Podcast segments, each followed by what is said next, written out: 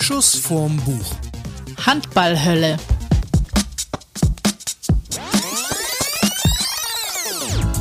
Hallo zusammen, eine nagelneue und sehr, sehr sportliche Folge von Schuss vom Buch erwartet euch alle. Wie ihr mitgekriegt habt, wir haben unseren Tonus gewechselt, weil wir haben festgestellt, wir haben Hörer im siebenstelligen Bereich, glaube ich, verloren, als wir umgestellt haben von Mittwoch auf Mittwoch. Und deswegen ähm, machen wir jetzt wieder genau das Umgekehrte. Wir senden jetzt nicht mehr jeden Mittwoch und dann alle zwei Wochen, sondern wir senden jetzt alle zwei Wochen Mittwochs. Ab jetzt und äh, hoffen, dass jetzt die ganzen verloren gegangenen Hörer äh, dann auch uns treu wieder ergeben zurückkehren. Wir haben heute, wie schon angekündigt, äh, ein sportliches Thema und wir haben auch einen Gast dazu eingeladen. Andreas Clement, grüße dich, hallo und stell dich doch bitte einfach mal kurz vor, wer du bist und was du machst.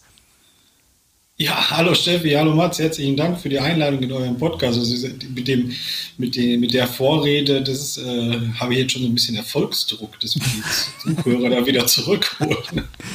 Ja, aber wer bin ich, was mache ich, wo komme ich her? Ähm, äh, ich komme aus dem Sauerland, ich bin, ich bin Andreas Clement, ich bin äh, Buchautor, ich bin Vortragsredner und ich bin Athletencoach. Das heißt, ich analysiere so die Erfolgsmechanismen aus dem Profisport und übertrage das auf Unternehmen, auf Menschen, auf Teams, äh, ja, auf überall da, wo man diese Erfolgsfaktoren anwenden kann. Okay, du hast, du hast ein eigenes Buch und du hast uns im Vorfeld zwei Bücher empfohlen, die wir natürlich sofort gelesen haben. Und ich muss sagen, äh, bei dem, was du mir empfohlen hast, die Handball-Hölle Bezirksliga, siebte Liga, erste Sahne von Daniel Duhr, ist das erste Wort, äh, Buch, was ich seit Ewigkeiten gelesen habe, wo ich wirklich lauthals lachen musste beim Lesen und mich, mich um meine fußballerische Vergangenheit auf dem Dorfe auch äh, in ganz vielen Sachen wiedererkannt habe. Steff, was hast du ausgesucht? Ich habe Halleluja, warum Handball der absolute Wahnsinn ist, von Stefan Kretschmer mit Nils Weber ich muss ja gestehen, ich bin weder ein großer Fußball noch ein großer Handball-Fan. Aber das Buch fand ich richtig, richtig gut. Ich meine, ähm, ich sag mal, äh, ich glaube, ich habe Stefan Kretschmer öfter gesehen, in, als er bei MTV noch dieses äh, Sushi äh, Stimmt, der hat eine MTV moderiert ja, hat, als ja. Äh, auf dem Handballfeld, ja. Aber ähm, nee, ich fand das wirklich äh, wahnsinnig beeindruckend und ähm, es ist definitiv ein empfehlenswertes Buch. Ja, großartig. Dann, Geile Geschichten. Dann, Andreas, was hast du, warum hast du uns Handballbücher an die Hand gegeben? Und äh, was hast du mit Handball zu tun? Also die, die Frage ist nicht, warum habe ich euch nur Handballbücher an die Hand gegeben, sondern warum habe ich euch gerade explizit diese beiden gegeben? Also ich finde, äh, es gibt ja nichts Spannenderes als das Thema Sport und diese ganze Verzahnung. Und äh, die man, äh, Steffi, du hast es ja so gesagt, das Thema äh, Stefan Kretschmer ist ja absoluter Profi gewesen, ist ja bis heute, heute noch im Vorstand eines Handballvereins tätig. Ähm, ja, und das andere ist so siebte Liga, erste Sahne. Äh, also völlige Amateurlosigkeit. Und trotzdem haben beide Bücher so viel miteinander, zu tun, weil der Stefan Kretschmer äh, so, so wahnsinnig viel aus äh, seiner Profikarriere beschreibt. Und an der einen oder anderen Stelle gibt es immer wieder so diesen einen oder anderen Blick, wo man sagen könnte, hey, das ist wie im Amateurbereich. Das ist auch äh, siebte Liga, erste Sahne, nur dass man quasi nur dafür bezahlt wird. Also ähm, deswegen finde ich, beide Bücher haben so, ähm, haben so, so etwas Faszinierendes und äh, Handball ähm, auch im, Profi, äh, im Profibereich finde ich, das ist die absolute Bodenständigkeit. Also ich glaube, es gibt äh, ja wenig, wenig Sportarten im professionellen Bereich, äh, wo man wirklich sagt, die sind noch alle so bodenständig geblieben, aber Handball gehört definitiv dazu. Ich fand es so lustig, ich habe äh, mit einem Freund mich drüber unterhalten und dann, dann kommen ja so manchmal so Sachen raus, die du nicht kanntest, die du nicht wusstest. So. Und dann erzählte der mir, dass er früher selber dritte Liga Handball gespielt hat und dass die dann auch mal hier und da bei Turnieren äh, als Zuschauer mit dabei waren, wo dann so die, die, die Weltstars die ich auch alle nicht kenne, ehrlich gesagt, äh, dabei waren und wo die dann wohl dann nach dem Turnier oder nach dem Endspiel oder nach dem Halbfinale irgendwie eine Riesenparty gemacht haben und die ganzen Weltmeister, Handballer und Nationalspieler waren dabei und dann hat er mit irgendeinem total bekannten Norweger den halben Abend an der Theke verbracht, bis morgens um drei. Und ich dir, ey, Moment mal, das kann ich mir jetzt so, äh, ich stelle mir vor, du gehst in, irgendwie ins, ins äh, Stadion Bayern, du guckst dir Bayern München in der Arena an, irgendwie und danach gehst du einen picheln und dann steht dann irgendwie so, äh, keine Ahnung, der Neuer neben dir und sagt, äh, soll ich uns noch ein Bier holen? Das ist ja so überhaupt nicht vorstellbar. Und im Handball scheint es ja tatsächlich noch so zu sein. So, und so wie, Steffi, was du aus dem Buch beschrieben hast, so mit Kretsche, äh, Kretschmer, es scheint ja wirklich auch so zu sein, oder? Also ich finde es ja total spannend. Ich hatte früher die mega Vorurteile gegen Handball. Ähm, für mich war Handball immer so, äh, sich ein Weizen in die Hüfte stemmen. Also meistens waren es ja diese ganz stämmigen großen Typen, die irgendwie auf Partys, die konnten eigentlich, es sind, also ich würde sagen, durchweg alles feierfreudige Typen, was er ja auch so ein bisschen bestätigt in seinem Buch. Ähm, die waren immer dabei. Hier an Fastnacht gibt es auch, die machen alle so kleine, ähm, die machen kleine Bars auf, wo man dann äh, quasi äh, Fastnacht oder Karneval feiern kann. Und die beste Bar ist die Haber Bar, weil da einfach die ganzen Handballer richtig Party machen und Gas geben geben. Und ähm, ja, also lang dachte ich so, Weizen wäre das prolligste Getränk und irgendwie Handball ist auch eher sowas für diese großen Kanten, wo es wirklich krass zur Sache geht. Aber ich fand äh, jetzt auch seine ganzen Beschreibungen wirklich äh, extrem spannend, dass eben dieses äh, Bodenständige auch daher kommt, dass die großen Vereine oder die erfolgreichen Vereine gar nicht in den ganz großen Städten am Start sind. Also da sind ja irgendwie Städte dabei, wo man sich fragt, wo die überhaupt sind. Ja, und ähm, aber ich glaube, das macht das auch das Sympathische, weil diese, die haben halt immer gleich eine Community Community. Hast du denn auch Handball gespielt oder ist es jetzt Zufall? Ja, also ich bin, ich bin auch ehemaliger Handballer ah. ähm, und äh, äh hätte, ich, ich habe keine Ahnung, ob es jemals für Nationalmannschaftskarriere gereicht hätte, aber ähm, irgendwann habe ich dann, glaube ich, mit, äh, weiß nicht, 2021 äh, mal eine, ja, eine Knieverletzung bekommen und das hat von jetzt auf gleich alle meine Träume quasi zerstört. Ähm, und äh, ich sag mal so in diesem Buch Handball, Hölle, Bezirksliga, da gibt es ja, glaube ich, irgendwie eine, äh, einen, so einen Trainertyp, der sagt, der, der nie loslassen kann. ähm, und ich glaube, zu dem, zu dem gehöre ich. Hast du jetzt noch was mit Handball zu tun aktiv? Also jetzt aktiv im Sinne von nicht mehr spielen, aber als Trainer oder sonst irgendwie? Nee, ja, die Zeiten sind lang vorbei. Also das kann ich, kann ich mir in meinem Job quasi gar nicht mehr, gar nicht mehr wirklich erlauben. Ich bin in der Regel bin ich äh, unter Normalbedingungen viermal die Woche gar nicht zu Hause. Und äh, ich habe alleine frü früher viermal die Woche Training gehabt. Also plus Spiel dann am Wochenende, das kriegst du heute, das kriegst du heute nicht mehr hin. Ähm, in der Tat äh, habe ich noch viel mit dem Handball zu tun, weil ich dann viele aus äh, viele Profisportler kenne durch, durch den Job. Ähm, und äh, ich gucke es mir gerne an. Also sobald es natürlich geht, gucke ich es mir gerne am liebsten in der Halle an, weil ähm, das ist immer noch so, ja, so ehrlich und authentisch. Und das ist in der Halle, die, also da spürst du spürst du quasi jeden Fan, also der Adrenalinspiegel steigt ins Unermessliche. Jetzt hast du ja eben gesagt, du bist auch Buchautor. Ähm, ja. Hast du jetzt dann auch noch äh, ein weiteres Werk geschrieben über die Handballhölle Kreisliga dann oder über die Handballhölle äh, im Lockdown oder worum geht es in deinem Buch? Also, wenn, wenn du sagst, wie, mein, also wenn ich jetzt noch ein Buch schreibe, dann äh, müsste, müsste das heißen, gefangen zwischen Homeschooling und Kinderanimationsprogramm. Also das, so müsste das momentan sein. Aber es gibt ja auch ein, ähm, von, von Daniel Dur gibt es ja auch Handball-Hölle äh, Kreisliga. Also das, das gibt es schon. Oh. Okay, dann. Ja, das ist, glaube ich, eine, also der, der macht eine ganze, eine, eine ganze Serie.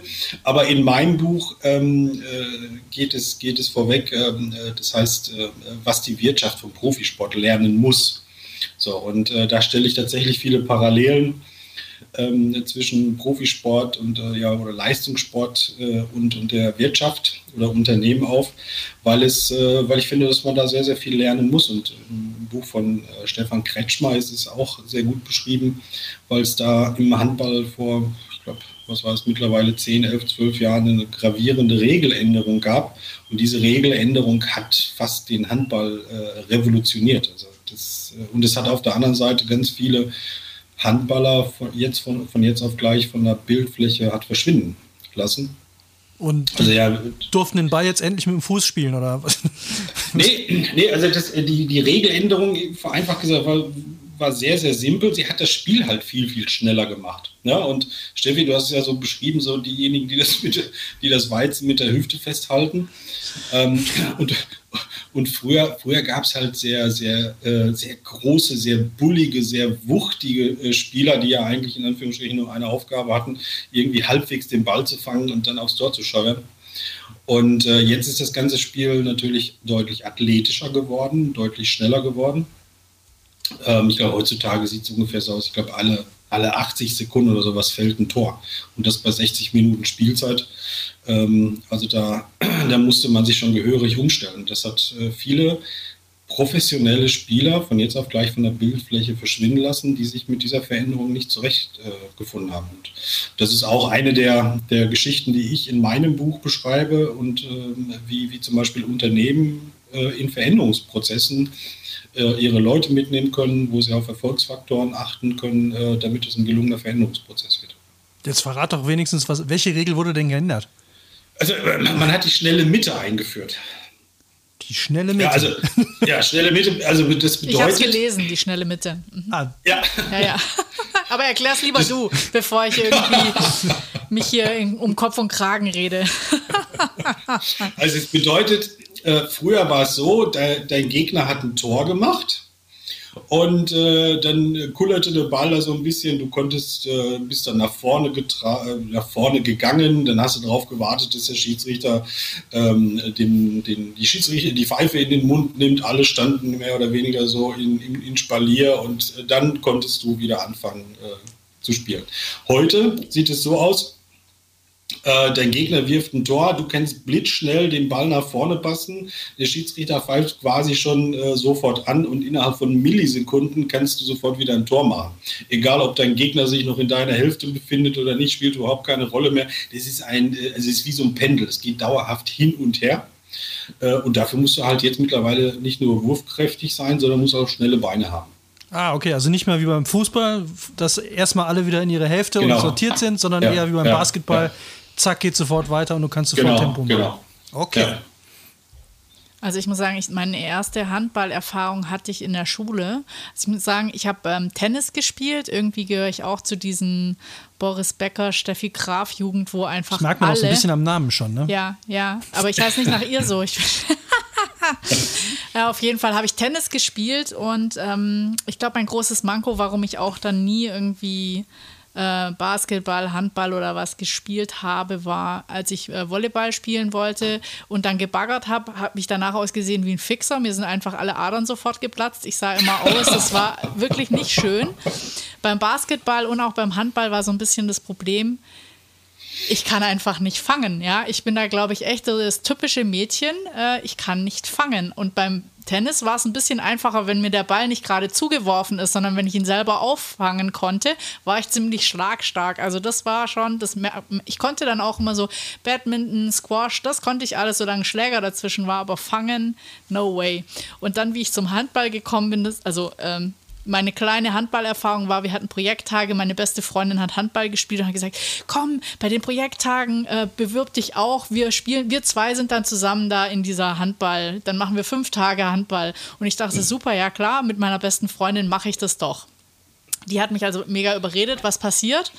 Nur ich bin ins Handball gekommen und sie hat irgendwie so äh, Straßenerfahrung für Behinderte im Rollstuhl oder so bekommen, wo ich dachte so, echt jetzt? Jetzt muss ich da allein, also dann waren wir nämlich dann, das war dann auch das Gemeine, dann waren wir zwei Mädchen. nee, zwei Mädchen und die andere war im Handballverein. Ich, die nicht fangen konnte und lauter Jungs und ich dachte mir so, fünf Tage in dieser Halle und ich musste so lachen, weil dann eben, wie er so erklärt, welche Position er gespielt hat, irgendwie links außen, wie die Leute aufgestellt wurden, dann war mir schon klar, warum ich da gelandet bin, wo ich dann auch letztendlich stand, weil so irgendwie die kleinen Schwachen, die nicht so viel können, die landen dann außen und irgendwie der Dicke landet im Tor. Und da hat er auch einen sehr schönen Satz geschrieben, wo ich dachte so, ah, jetzt habe ich auch verstanden, warum das da so gelaufen ist, wie es gelaufen ist. Und meine Liebe dafür habe ich dann nicht wirklich entdeckt, aber zumindest mal eine Erfahrung in die Richtung gesammelt. Also da kann ich direkt hier mal, ähm, dein Posten hätte auch halb rechts werden können, wie ich diesem wunderschönen Buch entnommen habe. Ja. Ich, ich zitiere das mal gerade, weil ich finde ein paar echt großartige Stellen. Für den Trainer ergibt sich dadurch folgende Situation. Niemand möchte halb rechts spielen. Einer muss aber halb rechts spielen. Die Auswahl beschränkt sich auf die Rückraumspieler, da der glückliche Auserwählte ja zumindest ab und an mal alibihaft über die Mauer und über das Tor werfen muss. Da die potenziellen Mittelmänner meist zu wertvoll sind, um sich auf halb rechts durch die Saison zu verzweifeln, werden zwei der vier Kandidaten für die halblinke Seite kurzerhand abkommandiert. Und hier braucht der Trainer jetzt Verkaufstalent. Er muss ihnen die neue Position schmackhaft machen. Oft gewählte Sätze in diesem Zusammenhang sind: Timon, das ist technisch sehr anspruchsvoll für einen Rechtshänder auf halb rechts. Dir traue ich das zu. Bulli, du hast Masse, um dich auch von rechts durchzutanken. Oder Ralle, frag nicht, geh einfach auf rechts. Gemeint ist übrigens jedes Mal, ich kann dich auf halb links nicht gebrauchen, also spielst du halb rechts und keine Rolle. äh, würdest du das aus deiner Handballerfahrung bestätigen? Absolut. Absolut. Also es, es, das, das, ist ja wirklich auch eine, eine, eine undankbare Position dann tatsächlich, wenn du so Recht, Rechtshänder bist. Also wenn du, das, das, der Umkehrschluss bedeutet übrigens, dass sobald irgendein Links, äh, ein Mensch äh, die Halle betritt, der die linke Hand hat, der genau dafür prädestiniert ist, egal ob er das dann spielen kann oder nicht, aber äh, jeder Linkshänder ist dann quasi ein, ein, ein, äh, ein, ein Außerirdischer von einem anderen Stern, der genau dafür gebraucht wird. Ja, das fand ich eh so hart, dass irgendwie, also gerade er beschreibt das ja auch so schön, dass es ja Positionen gibt, die, also wenn ich es richtig verstanden ist ja der, wenn du links außen spielst und Linkshänder, nee, wenn du rechts außen spielst und Linkshänder bist, dann ist ja perfekt. Genau. So, und wenn du aber ja. links spielst, wenn du da keinen hast, dann musst du ja einen Rechtshänder dahinsetzen. Deswegen sind ja. Linkshänder so begehrt, weil die Position ja sonst total überflüssig ist, oder? Genau, genau, genau. So, und was nimmt man daraus jetzt mit in die Wirtschaft? Du hast ja gesagt, äh, was, was die Wirtschaft vom genau, Sport lernen wir muss. Wir stellen jedes Mal die Frage, was man daraus mitnimmt. Ja, das genau. ist sehr gut. Äh, also das ist eine gute und berechtigte Frage, mit aber in Anführungsstrichen auch einer relativ einfachen, äh, einfachen Antwort, weil äh, in Wirtschaft oder Unternehmen oder in Teams geht es ja darum, dass ich äh, irgendwie Mitarbeiter zu führen habe oder Menschen habe, die jeden Tag ihren Job machen. Ähm, und da muss man sich immer die Frage stellen, habe ich die Mitarbeiter nach ihren Stärken eigentlich genau dahin gelegt, äh, wo, wo, sie, wo sie jetzt sind? Ja, oder haben, sie, haben die irgendwelche Stärken, die noch äh, ausbaufähiger sind und vielleicht auf einer anderen Position in meinem Unternehmen viel, viel mehr Wirkung entfalten können? Aber würdest du sagen, Führung ist dann auch immer so quasi, man ist entweder der Coach oder ein Stück weit vielleicht auch der Kapitän? Äh, nein, da muss ich sagen, mehr, mehr der Coach. Also äh, Kapitän ist ja, ähm, beim Handball ist es ja so der, das Bindeglied zwischen Mannschaft und, äh, und Trainer. Und äh, ich sag mal, in, in, Unternehmen sagt man, es gibt so die, die Top-Performer, die du da hast und äh, daraus gibt es meistens immer irgendwie in der Teamhierarchie jemanden, der in Anführungsstrichen diese Kapitänsrolle übernimmt. Ja? Und ähm, das, das Gute ist an solchen Bindegliedern, wie es beim Kapitän ist, dass, äh, dass der ja für zwei, äh, für zwei Sachen gut ist. Also der, der ist ja äh, mit Unterstützung für die Führungskraft oder in dem Falle für den Trainer und ist natürlich auch die, die Unterstützung für den Rest der gesamten Mannschaft. Also der, der ich sag mal, das ist eigentlich ein hervorragender Politiker, weil der äh, in, in jede Richtung gehen kann. Also da muss ich meine Lieblingsstory aus dem Buch loswerden. Also weil ähm, äh, Stefan Kretschmer, der fliegt ja nicht gerne und ähm, also der hat wohl absolute Flugangst und egal wohin es geht, wenn er dahin fahren kann, dann fährt er dahin. Und er hatte einen isländischen Trainer und es ging darum, ein Spiel in Island zu machen. Und der eigentliche Kapitän konnte nicht mitfliegen und hat der isländische Trainer ihm im im Flugzeug quasi die Binde gegeben und gesagt, du musst meine isländische Ehre verteidigen, du hältst das Team zusammen und ähm, ja, und das war ihm schon bewusst, mh, ja, ich, ich muss das da rocken. Jetzt war aber das Problem, dass der Kretschmer super gern, also er macht halt mega gern Outgoing, ja, und er hat halt immer hart gefeiert. Und jetzt war das Problem, dass das Spiel sonntags war. Jetzt hat er halt, er ist so der Undercover, er hat immer die Partys organisiert oder wo man hingeht. Und dann hat er halt geguckt und dann war halt Sonntag da in, ich weiß nicht, Reykjavik oder was, tote Hose. Dann hat er noch so rumgefragt, dann hat er, ähm, dann hat sein Coach gesagt, ja, äh, wenn ihr gewinnt und ihr müsst gewinnen, dann mache ich Sonntag auch eine Feier für euch. Naja, dann hat er halt in seiner Runde rumgefragt, ob irgendwer mit ihm jetzt feiern gehen will. Zwei haben dann gesagt, so ja, na gut, also es ging nicht um Feiern, sondern sie wollten noch ein Bier trinken. Dann waren sie halt in der ersten Kneipe, haben sich schon schön warm getrunken und zufällig auf dem Rückweg sind sie natürlich an dem Club NASA vorbeigelaufen. Und da haben sie wohl echt die ganze Nacht bis morgens um sechs Hardcore gefeiert. Aber er musste, er war ja der Captain. Er hat es ja seinem er hat es versprochen. Er hat es versprochen. Isländische Auf jeden Ehre. Fall hat er halt trotz allem mega performt. Sie haben gewonnen, alles sensationell. Der Coach hat sich bedankt, alles gut. Und ähm, dann kam der Coach auf ihn zu und meinte so, äh, was er denn bis um sechs im NASA gemacht hätte. Und dann hat er nur gemeint, woher er das denn wüsste. Und dann hat er gesagt, ja, er hätte sich halt so einen Schnipsel, so einen kleinen Ausschnitt von dem Film, hätte er sich kommen lassen. Das war auf Isländisch. Und dann haben die wohl kommentiert, ja, das Kretschmer spielt wie ein junger Gott. Und das, obwohl er bis um sechs im NASA gewesen wäre. Und dann hat er sich natürlich nicht nehmen lassen und dort angerufen und gefragt, wie viele seiner Jungs denn im NASA gewesen wären. Und dann wusste er, drei Stück waren da und zwei haben sich dann auch freiwillig gemeldet. Aber gab es noch so einen Dicken, der war quasi entlarvt weil der den beschreiben konnte und der dritte ist so undercover mitgefahren. Die mussten dann jeder 500 Mark oder Euro oder was auch immer bezahlen und ähm, fand ich aber super Geschichte. Da ich mir so und er war, glaube ich, ziemlich froh, dass er dann die Kapitänsbinde wieder abgeben konnte, weil das eigentlich nicht so, also diese, ich bin hier ein richtiger Politiker oder ich vermittel hier zwischen allen Leuten, ist dann, glaube ich, im Endeffekt doch nicht seins. man, muss, man, muss, zu dieser Geschichte noch zwei Ergänzungen äh, machen, weil das, äh, das Schöne ist ja, ähm, der, der ähm, Alfred Gislason, damals ein Trainer, der ist ja heute immer noch Trainer. Also der ist ja Bundestrainer der Deutschen. Ja, das, also der, keine Ahnung, der, der ist ja immer noch. Ah, ja, ja, ja. Ah, okay. Ja, und ähm, das, das zweite Schöne ist, es gab ja dann, es gab ja einen riesen, äh, riesen Anschiss, äh, als die dann hinterher in Deutschland waren, äh, weil das ja alles so aufgeflogen ist mit dem, mit, mit dem NASA-Besuch. Und äh, neben der Bestrafung äh, gab es aber noch ein Vier-Augen-Gespräch zwischen Gislason und Stefan Kretschmer.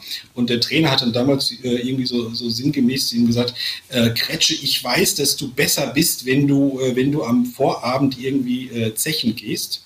Aber tu mir eingefallen, nimm keinen mit. Und da hat er sich da wahrscheinlich auch dran gehalten, oder? Ich finde es unfassbar, auch als ich gelesen habe, dass der quasi bis heute raucht. Dachte ich mir, wenn du so ein also wenn du halt so ein Sportler bist und es dann trotzdem sagst, ich pichel mal ganz gern einen und ich rauche auch noch, das muss ja neben all dem, sage ich mal, was sonst noch so auf dich einprallt, körperlich, muss ja einiges hergeben. Also ich würde ja folgende Theorie dazu aufstellen, dass man, äh, so habe ich es erlebt, als ich meine Zwischenprüfung äh, an der Uni geschrieben habe, da bin ich am Abend vorher mit dem Kumpel, mit dem ich die geschrieben habe, fürchterlich versagt. Aber die Arbeit war super, weil ich mich auf nichts anderes konzentrieren mhm. konnte, als nur auf genau das, was ich da gerade mache. Und ich war absolut minimalst abgelenkt. Also es ging immer, ich musste mich 100% auf das konzentrieren, weil sonst wäre mir schlecht geworden oder sonst hätte ich überhaupt nichts hingekriegt. Und das hat aber so gut funktioniert, dass die, die wir haben beide eine super Arbeit geschrieben. Obwohl wir wirklich beide fix und fertig waren. Und wir waren auch beide nach, also wir hatten sechs Stunden, glaube ich, Zeit. Wir waren beide nach drei Stunden fertig. Wo ich mir dachte, die Theorie würde ich aufstellen, dass man, wenn man verkatert ist, es einem leichter fällt, sich auf Dinge zu konzentrieren, weil man sich nur auf eine Sache konzentrieren kann. Ja, aber ich finde es dann noch ein Unterschied, ob man das dann geistig macht oder ob du quasi, äh, klar ist Handballspielen auch geistig gefordert, aber du musst ja körperlich noch voll was leisten. dann gehen wir die Frage direkt an unseren Sportexperten äh, weiter. Was hältst du von der Theorie? also wenn ich Stefan Kretschmer nehme, geht die Theorie definitiv auf. Das war, eine seiner Motivlagen war ja äh, das schlechte Gewissen. Also also, er wollte, er hatte extra immer so ein schlechtes Gewissen, weil er am Vorabend unterwegs war und äh, wusste aber dann, dass er, dass er immer Vollgas geben muss, um dieses schlechte Gewissen wegzukommen. Jetzt muss man es auch fairerweise auch dazu sagen, dass es bei so Weltmeisterschaften, Olympische Spiele und Europameisterschaften nicht so war. Ähm, aber da muss ich ein, äh, da muss ich ja. ein Zitat einwerfen von ihm. Das war eben auch im Zusammenhang mit dieser NASA-Szene. Wer feiern kann, der kann auch spielen. Wer feiern kann, der muss auch siegen. Das finde ich schon. Ich glaube, wenn du, das ist ja so eine mentale Einstellung im Endeffekt, wenn du es dir gar nicht anders erlaubst. Äh, ja, also ich glaube, ich glaube sehr viel, das, und das, das, das, das merkt man ja immer wieder, dass äh, du über Mentalität oder deine mentale Stärke sehr, sehr viel wettmachen kannst. Ja, also ähm, früher hat man immer nur gesagt, so, wenn du immer nur eine Sache dann gut trainierst oder so etwas, dann, äh, dann reicht das schon irgendwie. Heute, äh, heute, heute weißt du, dass, dass um Höchstleistungen zu bringen, egal wo, ob es im Job ist, ob es in der Familie ist, äh, da gehört halt eine ganze Menge mehr dazu. So. Und äh, da gehört gesunde Ernährung da, äh, genauso dazu, wie, ähm, wie, wie, wie, Höchstleistung zu bringen auf sportlicher Ebene, dass du fit im, im Kopf sein musst. Und das, das zeichnet äh, die, die Profisportler ja auch immer wieder auf, aus, dass, die, dass sie sagen, ich, ich muss im Kopf fit sein, äh, weil ich es mir gar nicht erlauben kann, äh, solche Spielchen zu machen. Und Stefan Kretschmer ist mit Sicherheit eine Ausnahme. Ich glaube sogar, dass es heute gar nicht mehr so machbar wäre, weil die sozialen Medien, also der, der, das wäre schon auf Instagram, da, wär, da, wär, da, würde der wahrscheinlich nur gerade vor der Diskothek stehen, der wäre noch gar nicht drin. Ja. Der wüsste das schon. Ja, ich fand das so hart, äh, weil, weil, diese Ver Verknüpfung machen wir ja alle nicht. Profisport mit, mit Alkohol trinken, feiern gehen und so weiter. Als jetzt diese Netflix-Serie rauskam über Michael Jordan, ähm, wo dann halt auch irgendwie am Ende einer Folge der, der ähm, dieser durchge Dennis Rodman, dieser ne, völlig äh, aufgetakelte ja, ja, immer, ja. dass der irgendwie verschwunden ist. Also der Trainer hatte dem freigegeben, hat gesagt nach irgendeinem Spiel so, ja komm, ich weiß, ich kann dich eh nicht halten, also ähnliche Gemengelage. Und dann, du kommst aber in irgendwie 24 Stunden bist du wieder hier. So, und als er nach 72 Stunden noch nicht wieder da war, dann haben die halt mal geguckt, wo der jetzt geblieben ist und haben dann anhand von Filmen im Fernsehen und Videos und so festgestellt, dass der irgendwie nur durchgehend am Party machen war. Und dann haben die irgendwann, ist der, ich weiß nicht, ob es der Trainer war oder ob die irgendwen losgeschickt haben, der den dann aus so einem Club rausgezogen hat. Und denkst du, das kann doch nicht wahr sein. Mitten in den, in den Playoffs versackt der einfach mal für drei Tage in irgendeinem Club. So, das ist irgendwie so, also kann ich mir jetzt bei, äh, bei, bei sagen wir mal hier, bei Philipp Lahm oder so, oder äh, keine Ahnung, ich kann mir nicht vorstellen. So. Oder hier Joshua Kimmich. Joshua Kimmich, ja. drei Tage im K, irgendwas in Düsseldorf, hochvoll und dann irgendwie. Ja, im P1. In P1. Ja. Ich komme, ey, Trainer, mach dir keine Sorgen, ich bin, ich komme mal. Ja. Passt schon, passt schon. Machst du noch zwei hier? So, kann ich mir überhaupt nicht mehr vorstellen. Ich, ich habe mal ein Interview von, äh, von Stefan Kretsch mal gesehen, da wurde, wurde, er mal, äh, wurde er gefragt, äh, wie, wie, wie konnte man als aktiver Spieler so viel Alkohol trinken und trotzdem seine Leistung bringen? So. Und da hat er, hat er dann hat er geantwortet, das fragen viele. Punkt. Äh, das ist alles Einstellungssache. Punkt. Ja, Punkt. Mehr muss man dazu nicht sagen. Kann man das jetzt auch wieder, äh, die Frage brennt mir ja unter den Nägeln, kann man das jetzt auch wieder ins Business übertragen? Also ist. Ein, ja? Einstellungssache, absolut. Ja. Absolut. Also äh, ich, ich sage mal so, als alter Organisationsentwickler sage ich, ähm, äh, Unternehmen äh, machen ja häufig irgendwie so den, äh, den, den Schluss, dass sie sagen, wir bauen irgendwie eine neue, neue Hierarchieebene ein oder wir basteln eine Aufbauorganisation rum oder wir führen eine neue Methode ein. Aber das, das worum es ja eigentlich geht, ist, äh, das, das ist eine Verhaltensänderung bei den Mitarbeitern dann so, und Verhaltensänderung ähm, äh, gibt, es, gibt es auf zwei Ebenen. Entweder du hast wirklich das Verhalten so verinnerlicht äh, oder dass du an der Einstellung arbeitest. Und Einstellungsarbeit ist tatsächlich das Schwerste und Schwierigste, was es, was es wirklich gibt. Also das ist schon wirklich in Herz und Fleisch und Blut und echt im Herzen so äh, ähm, eingebrannt, dass du dir gar nicht mehr die Frage stellst, äh, tue ich jetzt diese Tätigkeit oder wofür mache ich das überhaupt? So, und ähm, deswegen ähm, also das, ist ja, das ist ja das, was wir bei Sportlern so bewundern, deren Einstellung. Also ich fand es faszinierend, also dieses ganze Buch ist ja auch so, sehr, das ist ja, glaube ich, ein super leidenschaftlicher Typ, der brennt total für Handball, der brennt für was er macht und ähm, ich glaube, also ich kann das so ein Stück weit nachvollziehen. Ich finde manchmal, beschreibt auch seine Position immer so links außen, dass man da einfach ein bisschen Spielraum hat, um zu tricksen. Dass man ja. dann einfach nicht so die Standards machen muss, sondern dass man kreativ werden muss und dass man aus diesen, sage ich mal, aus den Zwangspunkten, die es gibt, die kreativ bespielt und daraus auch was Besonderes macht. Und dass er nicht unbedingt die erfolgreichsten Sportler am meisten bewundert, sondern die, die einfach spannend sind, die eben vielleicht aus so einem Zwangspunkt was Kreatives entwickeln oder die eben für ihre Sache so brennen. Und das fand ich extrem spannend, weil ich glaube, auch das hat man ganz oft ähm, im Berufsleben. Also da gibt es halt die Leute, die kommen, dann trinken sie morgens zwei Stunden Kaffee, quatschen eine Runde. Wenn man gut ist, kann man das über den ganzen Tag aufholen, weil man weiß, abends muss das und das stehen oder insgesamt muss ich das und das Ziel erreichen oder vielleicht brauchen auch meine Mitarbeiter mal irgendwie die lange Kaffeerunde, damit wir dann da ankommen. Oder es gibt einfach auch welche, eben wenn man abends ausgegangen ist, dann ist man am nächsten Tag motivierter oder hat irgendwie einfach einen tollen Abend gehabt äh, und ist deswegen insofern wieder kreativ oder leistungsfähig. Und ohne das wäre man es vielleicht nicht. Dann wäre man einfach nur körperlich anwesend. Und ich glaube, das ist das, das ist das ganz Krasse, wenn man das nämlich, egal ob ich jetzt Sportler bin oder in einem Laden arbeite, wenn ich es nur als Job sehe, dann bringe ich die Leistung nicht, die ich bringen kann, wenn das für mich die Berufung ist. Ja, absolut. Also ich kann, kann es wirklich nur unterstreichen. Und, äh, das, das, ich werde häufig so gefragt, oder häufig äh, sagt man mir so, äh, das Talent bei den Sportlern so das, das Nonplusultra ist. Ja, so und ähm, ich bin aber noch nie, und ich kenne wirklich viele äh, Profi- oder Leistungssportler, ich bin noch nie auf jemanden getroffen, der mir sagt, dass Talent das Wichtigste ist. Ja, also mhm.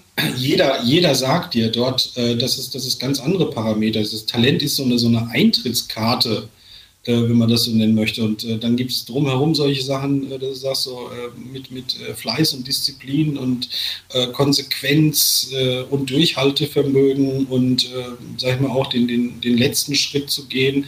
Und deswegen, deswegen glaube ich auch, gibt es, gibt es ja auch so, so einen schönen Satz wie das ewige Talent.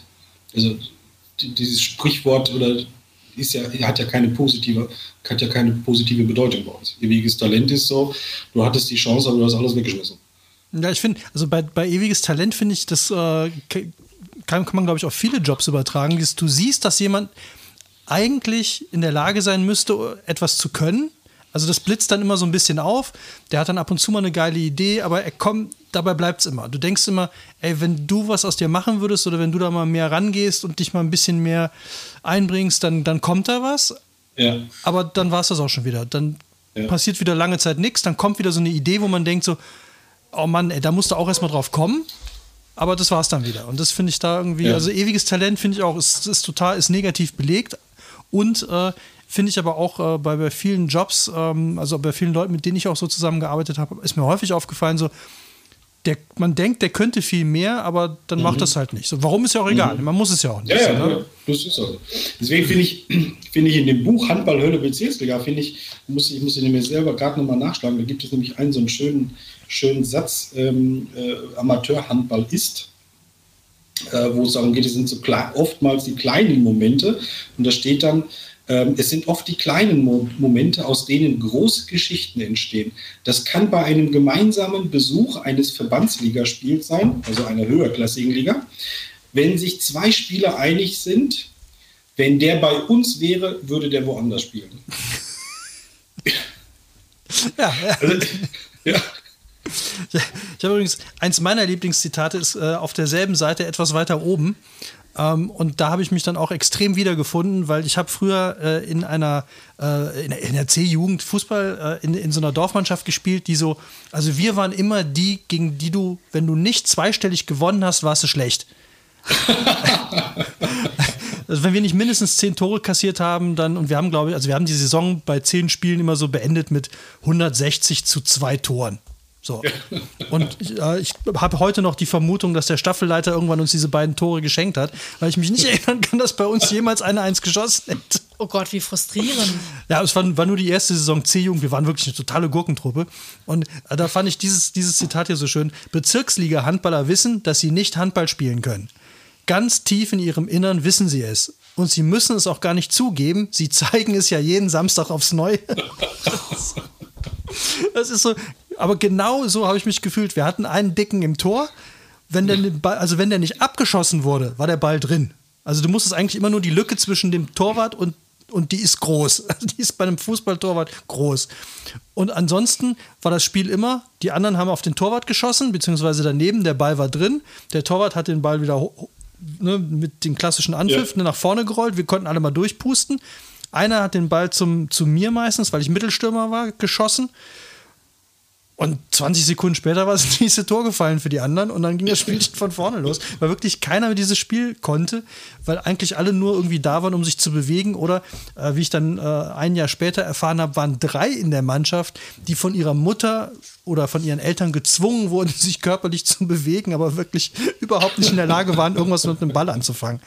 Also es ist. Ähm, ich hatte, ich hatte übrigens gestern Abend eine, eine Begegnung, da musste ich auch an, das, äh, an, an, solche Sachen und an meine ehemalige Zeit denken. Da war ich dann allerdings schon Trainer. Ich habe auch eine Bezirksligamannschaft mal trainiert. Und gestern habe ich durch Zufall Eishockey äh, gesehen im Fernsehen. Ähm, und dann gab es halt äh, so, so, eine Viertelpause oder zumindest so eine Pause und war total überrascht, dass, äh, dass die einen Spieler zum Interview geholt hatten. Und dann hat er halt in der Pause hat er ein Interview gegeben. Ähm, gut, Äh, und dann musste ich mich allerdings äh, an äh, unseren ehemaligen Torhüter erinnern, äh, der, der damals schon wusste, dass, die, dass man die Pause für was anderes äh, nutzen konnte. Und ich weiß, eines meiner ersten Spiele, was ich da hatte, sind wir dann in die Halbzeitpause gegangen und unser Torwart hatte sich seine Schachtel Zigaretten genommen, eine Flasche, eine Flasche Bier und ist, ist, ist, dann, ist, dann gegangen, ist dann gegangen mit, mit dem Satz, ich komme gleich wieder. ich gehe noch mal ein paar Zigaretten holen.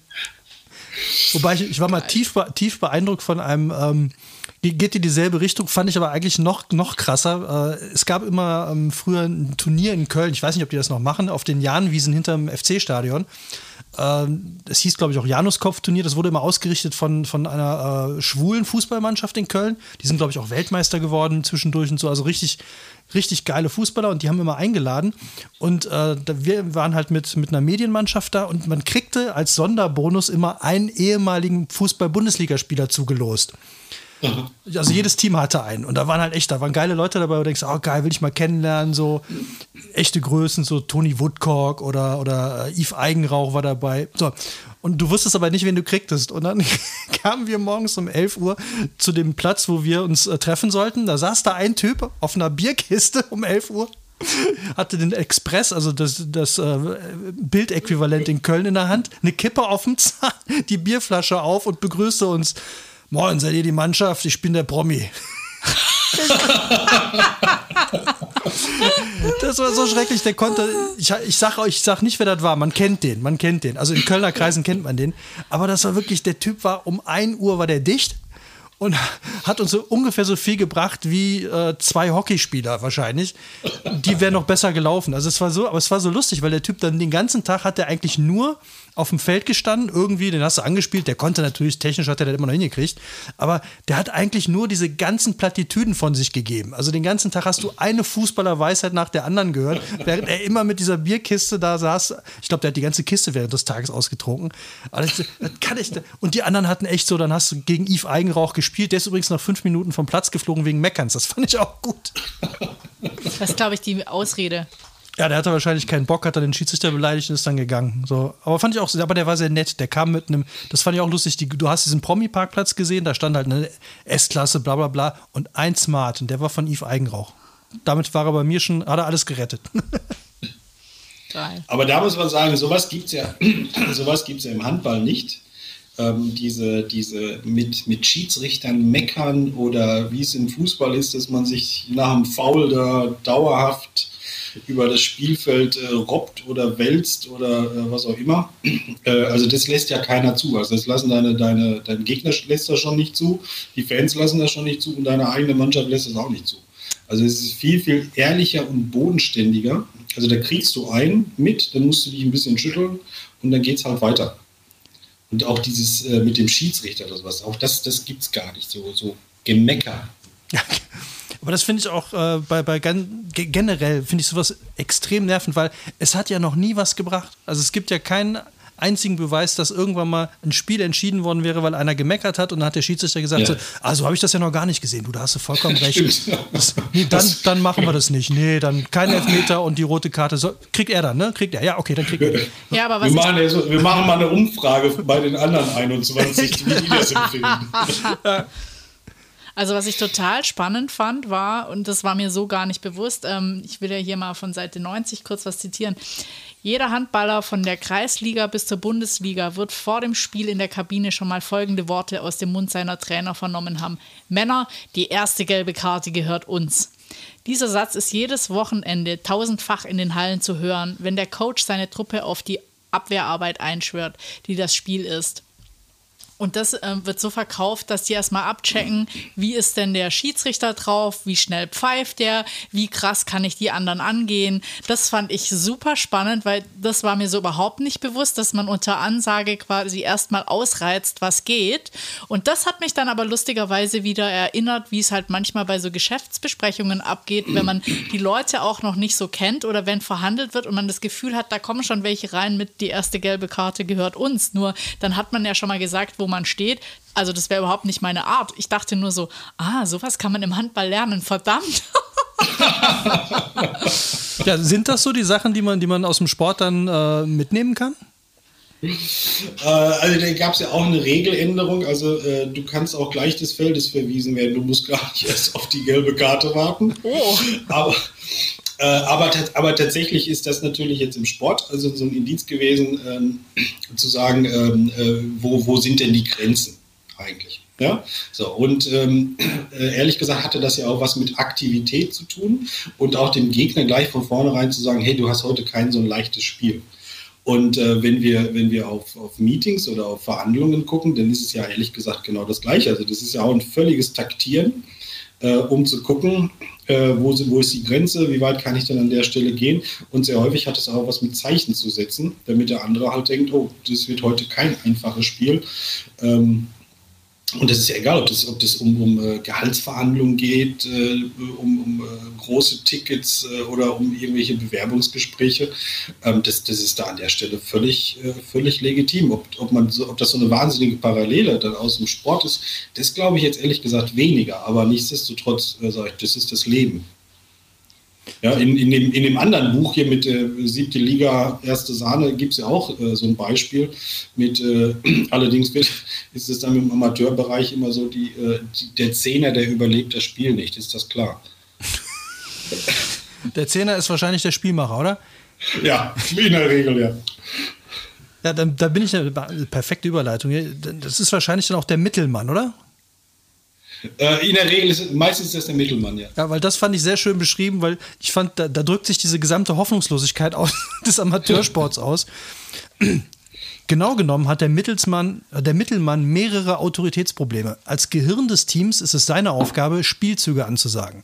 Spielzüge, die im Training immer und immer wieder geübt wurden. Spielzüge, die seit Jahren oder gar Jahrzehnten immer und immer wieder geübt wurden, die sich nie ändern, die immer gleich bleiben und die doch jedes Mal wieder völlig unterschiedlich ablaufen. Und da finde ich schon eine ganz krasse Parallele zum Geschäftsleben. Sie kommen schlichtweg nicht zustande, weil einer immer vergessen hat, wie er laufen muss. Oder wie laufen geht. Oder er geht statt, dass er läuft. Und damit wird jedes Mal, wenn der Mittelmann einen Spielzug ansagt, seine Autorität untergraben. Und, und, da musste ich äh, doch an wirklich einige Konferenzen denken, wo du einfach denkst, Freunde, das haben wir jetzt doch schon alles, das haben wir hundertmal gemacht und dann kommt wieder irgendeiner und fragt dich, äh, wo muss das jetzt genau hin? Und du denkst, das kann doch nicht wahr sein. Das ist, mehr musst du doch nicht machen. Und aber dadurch, dass du ja dann derjenige bist, der das die ganze Zeit erzählt hat, und zwar immer und immer wieder, ja. wirst du damit natürlich auch immer so ein Stück weit lächerlich gemacht. Und das fand ich bei dem, weil die sind ja meistens die, also Mittelmann, Spielmacher sind ja meistens die, die noch die meiste Ballkontrolle haben, die am besten. Und das ist, das ist ja wirklich die schlimmste Position, weil du ja immer wieder denkst, das haben wir, da, du hättest, ja, du hättest darüber gehen müssen. Mhm. Ja, richtig. Mhm. Wir probieren es gleich. Nein, links. Links wäre richtig. Und du kannst es ja auch als Trainer wunderbar, ich meine, das wirst du dann ja auch erkennen, wenn man dann nicht eingreifen kann. Das macht einen ja wahnsinnig. Und du denkst, ne? Ja. Also dazu, ähm, ich, ich ähm, äh, arbeite sehr häufig mit ähm, Martin Strobel zusammen. Martin Strobel ist ähm, ehemaliger Handballer ähm, hat, äh, war auch Nationalspieler, hat äh, letztes Jahr ähm, seine Karriere beendet. Und bei dem weiß ich das, also der war dieser Mittelmann, also der äh, ist wirklich so ein, äh, sag ich mal, extrem kluger Kopf, der so das Team äh, steuert und lenkt, wie er möchte.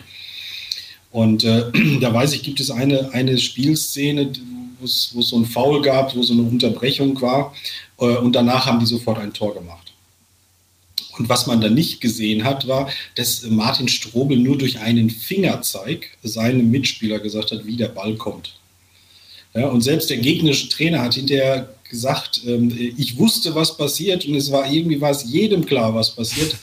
Aber er hat es, er, es ist genau so gekommen, wie er es als Mittelmann wollte, weil er es genau so gesteuert hat.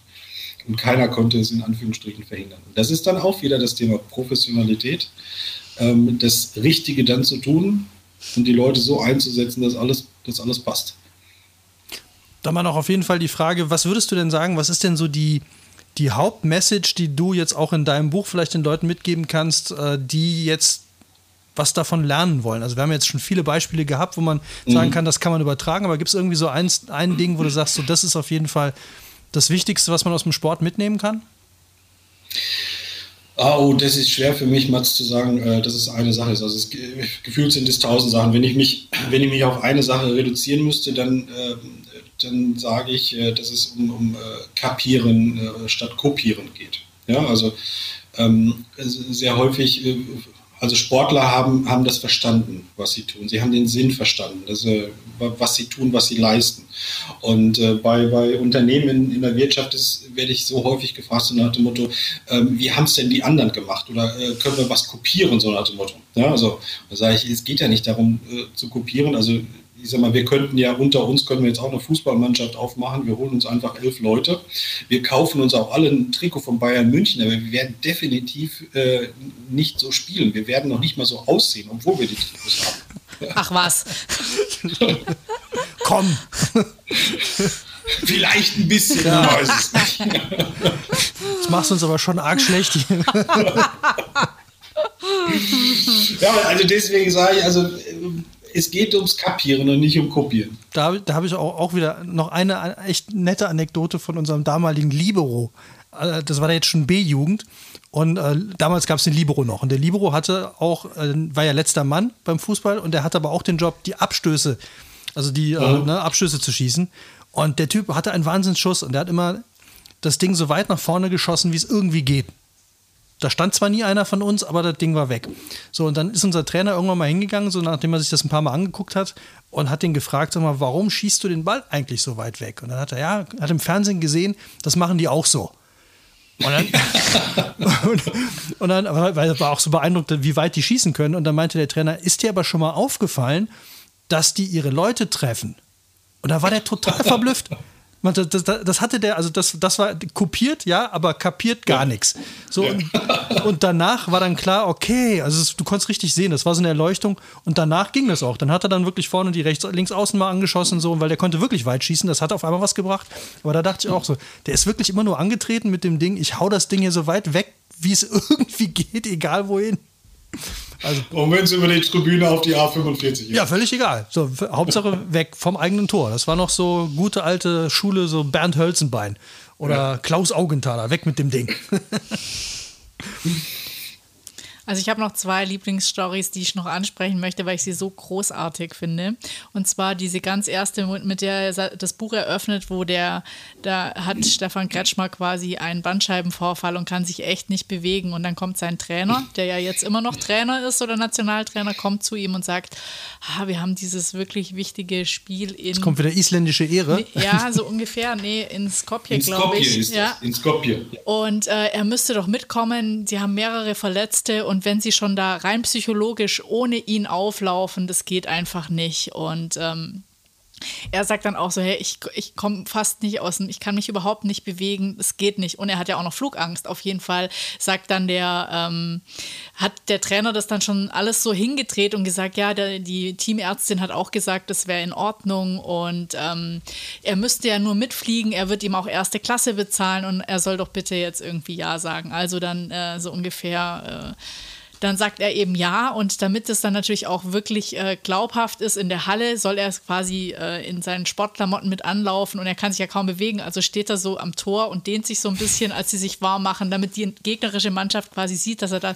und er kommt sich halt so mega arrogant vor und denkt so, was soll denn das? Ja, aber es ist einfach nur diese Psychospielchen, um das Gegenüber zu beeindrucken und dann kommt es halt, wie es kommen muss. Irgendwann kommt der Trainer auf ihn zu und sagt so, ähm, das ist irgendwie kurz vor Schluss, sie brauchen quasi noch ein Tor oder zwei Tore, wie auch immer so. Und dann sagt er halt zu ihm, was ist jetzt? Und er denkt so, das ist jetzt nicht dem sein Ernst, dass er mich auffordert, dass ich jetzt da mitspiele. Dann kommt der Spruch Mann oder Maus. Gehörst du zur Mannschaft oder nicht? Und dieses Mann oder Maus ist ihm, glaube ich, sowas von absolut hängen geblieben. Und natürlich geht er aufs Feld, trifft natürlich auch noch die Tore. Tor. Ja, natürlich. Also es ist alles so, man muss dazu sagen, er ist Holzklasse geflogen, weil es gab gar keine erste Klasse. Das war quasi ein Versprechen, das er gar nicht halten konnte. Und mit der Teamärztin war es auch nicht abgestimmt, aber er hatte seinem Trainer ja schon sein Wort gegeben und dieses Mann oder Maus und dann ich beeindrucke die anderen erstmal so auf er hätte ja auch wahrscheinlich gar nicht spielen können, aber ich glaube Handballer dürfen gar nicht in die erste Klasse, oder? Das ist, äh, ist glaube ich vom, vom, vom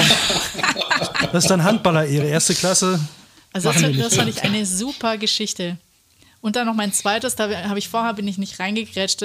Also ich meine, ich will ja nicht alle poernten, aber er, er sagt dann einmal so, äh, sie hatten halt Hunger, dann haben sie halt Mettbrötchen vorm, vorm Spiel gegessen. Und das fand ich schon so unglaublich, wenn man heute, äh, er sagt so, was ist der Unterschied zwischen früher und heute? So nach dem Motto, heute achten alle auf ihre Ernährung und vielleicht trinken sie weniger und alles ist schneller und du musst ja auch mentales Training machen und alles Mögliche. Und sie hätten sich früher halt nicht so Gedanken gemacht. Dann hat man halt eine Stunde vorher noch irgendwie schön Mettbrötchen mit Zwiebeln Sie haben ja schließlich Hunger gehabt. Das fand ich großartig. Also abschließend würdest du sagen, Halleluja von Stefan Kretschmer lesen? De auf jeden Fall lesen. Also, äh, und das sag ich, wo ich echt ja, ich sag mal, ich habe viele Sportarten ausprobiert, vielleicht auch die falschen. Ich habe Voltige gemacht, ich bin geritten, ich habe Karate gemacht, ich habe Tennis gemacht, ähm, Squash, aber irgendwie glaube ich nicht in diesen Ballsportarten wie das und dies, und ich glaube, ein Mannschaftssport wäre vielleicht noch ganz gut für mich gewesen. Lesen, das ist echt großartig. Alles klar. Also wir gehen auf jeden Fall mal, wenn es wieder möglich ist, gehen wir zusammen mal zu einem Handballspiel. Ich, ähm, dann mache ich die zweite, den, den, vorletzten Schluss hier mit, äh, also Handball-Hölle Bezirksliga. Äh, Andreas, nochmal vielen Dank für diese wunderbare Buchempfehlung. Wie gesagt, ich musste mehrfach lauthals lachen und es ist einfach auch super schön geschrieben. Also der Typ weiß A, wovon er schreibt und er kann schreiben. Und äh, ich finde es halt so nett, dass jede Position, er stellt die Positionen ja alle einzeln vor in dem Buch, fängt immer an mit, der Halblinke ist die wichtigste Position, sagt zumindest jeder Halblinke. so, und so fängt das, der Torwart ist die wichtigste Position, sagt zumindest jeder Torwart. So fängt jedes Kapitel an und dann bei dem Halblinks fand ich es noch so schön, weil, weil man es tatsächlich so, also für einen Laien kommt Handball genau so oft so rüber. In der Bundesliga funktioniert halblinks, grob vereinfacht, so. Ball bekommen, drei Schritte, hochsteigen, bam, Tor. In der Handballhölle ist es so ähnlich und doch so anders. Ball bekommen und hoffentlich fangen, drei oder vier oder fünf Schritte hochsteigen, bam, drüber. und es ist so, genau so, äh, also in dem Stil ist es geschrieben und es geht nachher noch, und da habe ich mich total wiedergefunden, da zitiere ich jetzt aber nichts draus, das müsst ihr alle selber lesen.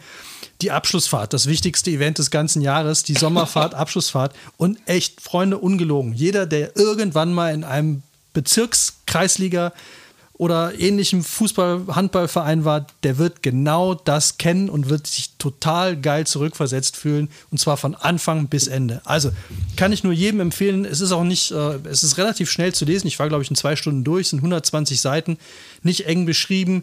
Das kann man so richtig schön wegknuspern und äh, es ist wirklich lustig. Daniel Duhr, Handballhölle, Bezirksliga. Jetzt noch deine abschließenden Worte, Andreas. Was möchtest du unseren Hörern noch mit auf den Weg geben? Was können sie vom Sport lernen? Oder was wolltest du schon immer mal in einem Podcast gesagt haben?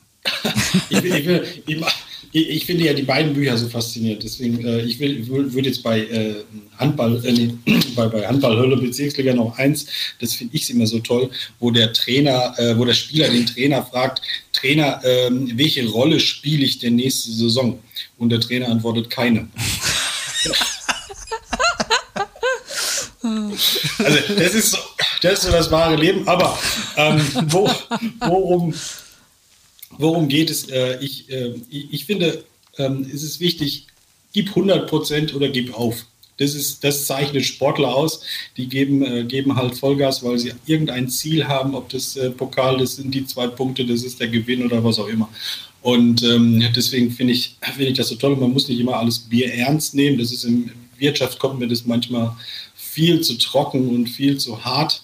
Zu rüber. wenig Weizendusche. Äh, zu wenig Weizendusche. äh, Im Übrigen gibt es ja auch äh, Feedback-Duschen. Ja? Echt? Ja, es gibt auch Feedback-Duschen in, in Schulen, in Grundschulen ist das, ist das häufig. Das macht man viel zu selten, dass man an der Stelle sagt, äh, Wertschätzung gegenüber dem anderen, äh, dem eine Dusche zu geben, was der eigentlich für ein guter Kerl ist oder für eine, für eine gute Frau. Und äh, das sollte man alles an der Stelle machen. Ähm, alles, was man aus dem Sport macht, ist nicht alles äh, immer übertragbar. Aber ich sage, wenn wir schon 50 Prozent aus dem Sport übertragen, dann sind wir schon alle erfolgreicher und alle viel besser oder äh, viel stärker unterwegs als in der Vergangenheit. Und das alles kann man nachlesen in deinem Buch, Andreas Clement. Und das heißt wie? Das äh, Buch heißt Leadership Meets Sports, also Führung trifft auf Sport, was die Wirtschaft aus, äh, vom Profisport lernen muss. Wunderbar. Super, hat total viel Spaß gemacht, dass du unser Gast warst. Und ähm, wie gesagt, dass ich mal sage, es war echt ein grandioses Sportbuch, das hätte ich irgendwie äh, vor einem Jahr auch noch nicht gedacht. Ja, ich finde ja auch hinten drauf das Zitat noch: äh, Trainer, spiele ich morgen? Nö. Warum nicht? Die zweite hat spielfrei. Also, Andreas, vielen, vielen Dank für die tollen Tipps, dass du dabei warst, für deinen Input. Wir werden jetzt, glaube ich, unser gesamtes äh, Leben umkrempeln. Wir werden jetzt Handballspiele gucken. Wir werden. Nee, wir ähm, gehen jetzt raus aus der Komfortzone des Lebens. Ja, wir machen jetzt nur noch 100 Prozent und Mann oder Maus. Ich danke euch für die Einladung. Es war mir eine große Freude, weil es wirklich ein, ein, ganz, ein ganz toller Podcast ist und ich habe immer große Hochachtung vor Büchern. Ich finde, das ist, ähm, das ist immer was Ehrvolles, Ehrfurchtbares und das ist eins der nachhaltigsten Sachen. Die, also wenn mit Büchern hin, machen wir eine echte Hinterlassenschaft. Und deswegen finde ich das Wahnsinn, was, er, was ihr da macht und deswegen freut mich das. Deswegen ist die herzliche Einladung, wenn der ganze Spuk irgendwie vorbei ist, dann gehen wir nämlich zu dritt in irgendeinen äh, Handballverein dieser Welt da und gucken uns ein Spiel an und dann gucken wir das mal, wie das mit dem NASA und dem Trinken und dem Rauchen oder was auch immer irgendwie funktioniert. Bengalos für alle. Ich, ich glaube, für, ich glaub, für Zuschauer gilt das nicht. Wir dürfen, glaube ich, vor dem Spiel abends schon picheln, oder? Ja, Wir dürfen. Wir Ich glaube, als Zuschauer wirst du da noch nicht gecheckt, aber wenn du im Sauerland sitzt, äh, wir haben ja demnächst noch äh, eine zweite Stelle, ein zweites Standbein in der Nähe von Köln, dann können wir mal schön zu Gummersbach gehen oder so. Wunderbar, das machen wir. hört sich gut an. Prima. Super. In dem Sinne, macht's gut und ähm, wenn in 100 Jahren oder in 200 Jahren diese Bücher gefunden werden, dann möchte ich nicht wissen, was die von uns halten, was, was wir für Menschen gewesen sind. Aber es ist auf jeden Fall wert zu lesen. Macht's gut, bis zum nächsten Mal und Ole, ole, ole oder so ähnlich. genau. Tschüss. Ciao.